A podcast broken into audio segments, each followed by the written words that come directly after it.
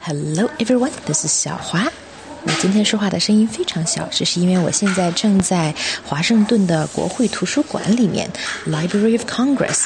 然后呢，Guess where I am？我在他们里面的少儿阅读区 （Young Readers Room）。And I will be reading one of my favorite stories for you guys.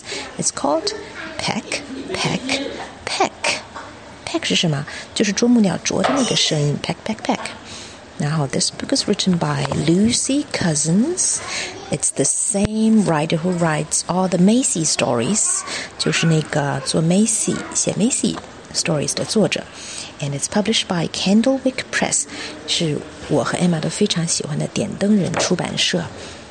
Okay, so this story basically is about a small woodpecker who likes to peck and who is learning to peck. Now I'm going to start telling the story. 可能背景会有点吵啊, but I hope you enjoy it because I really enjoyed this book. All right, let's start. Peck, peck, peck. Today, my daddy said to me, It's time for you. It's time you learned to peck a tree. Now, hold on tight.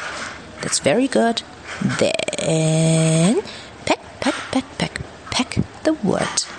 Peck, peck, peck. Oh, look. Yippee! I've pecked a hole right through this tree. 这本书也是一本非常好玩的 这个互动书，因为每一章呃或者说每一页里面都有一个 hole，the hole the woodpecker the little woodpecker pecked。所以当这个文字讲 I've pecked a hole right through this tree 的时候呢，这个图片页上的这个树就真的出现了一个洞，and you can put your fingers through it，哎，还可以穿用把手穿过去玩，对吧？Okay，let's keep reading. Darling, you're such a clever bird. That hole you've pecked is so superb. Now, off you go, my little one. Practice hard and have some fun. 啄木鸟爸爸看到小啄木鸟已经学会了 pecking，就放心的让它飞出去，自己寻找可以 peck 的东西啦。下面开始就都是小啄木鸟的独白了。 so off I flew. I couldn't wait. Across the grass and on to the gate. Peck, peck, peck. 他把 gate 也 peck 出一个大洞来。And now I'll peck this big blue door, then go inside and peck some more. 他呀，又在一张一个蓝色的大门上 peck peck peck peck 出了一个大洞。 I packed the hat. I packed the packed the mat, the tennis racket, and the jacket. 所以进了门之后，他就在呃各种不同的东西上 pack pack pack。他 pack 了 hat 帽子，mat 垫子，racket 网球拍，还有 jacket 夹克衫。Look, and they all rhyme, right? Hat, mat, racket, jacket. Okay, let's keep going. I peck, peck, peck. A magazine, a picture of Aunt Geraldine, an armchair, a teddy bear, and a book called Jane Eyre. 好好玩啊！他又开始 pack 客厅里面不同的东西。他 pack 了一个 magazine 杂志，还有嗯 Geraldine 姨妈的一张照片，a picture of Aunt Jaredine Geraldine，an armchair 扶手椅，a teddy bear 泰迪熊，and a book called Jane Eyre。他还 pack 了一本叫做《简爱》的书。And see all of these rhyme too, right? Armchair, bear, book called Jane Eyre. 好吧，现在 reading room 里面突然进来了一大波小孩子，所以呢，环境会显得比较吵。Let me see if I can keep reading and if you will understand what I'm saying, okay? I packed the shirt. I packed the skirt, some slipper socks, and polka dots. Peck, peck, peck, peck, peck。所以小啄木鸟又 peck 了什么东西呢？它 peck 了一个 shirt 衬衫，一个一条 skirt 裙子，some slipper socks 就是那个拖鞋袜，就是在家里穿的那种，可以当拖鞋穿那种软袜子，and polka dots 还有一个呃，应该说一条有着波点的图案的内裤，polka dots。I picked the soap, the blue shampoo. I picked the sink and the toilet too. 我 pack 了什么呢？soap，肥皂；shampoo， 洗发水儿；the sink，啊，the sink 它也能 pack，那可是洗手池哦。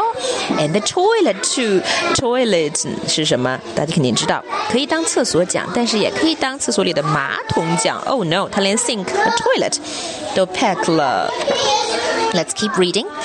I peck, peck, peck. An eggplant, a tangerine, a buttered dish, a nectarine, a green bean, a sardine, and seventeen jelly beans. 好吧，所以看来小啄木鸟进入到厨房里面了。Peck peck peck peck peck peck peck peck peck，它都 peck 了什么东西呢？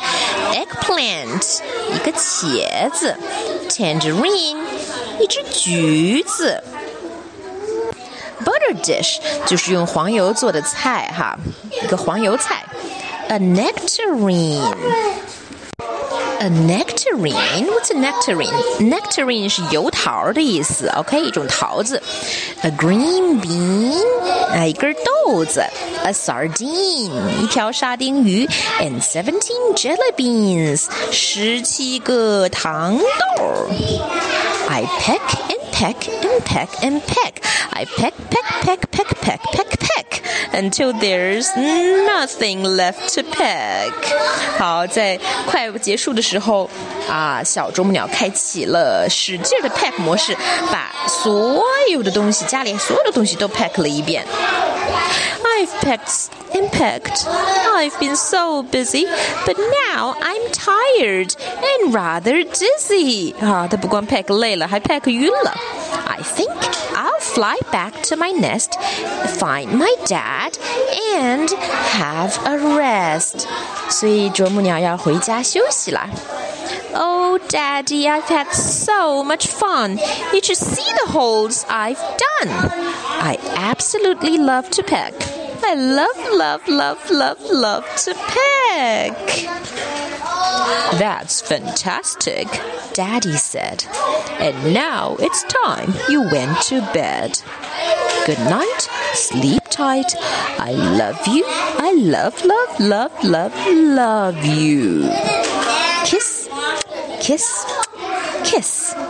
最后呀， 小啄木鸟的爸爸是怎么样哄它睡着的呢？他轻轻地在啄木鸟的脑上 peck 了三下，作为 good night kiss。And that's the end. I hope you've enjoyed the story, everyone. And Emma included. I hope you enjoy it. 因为嗯，Emma 现在并没有在我身边。 And so that's all for today. Goodbye. Goodbye.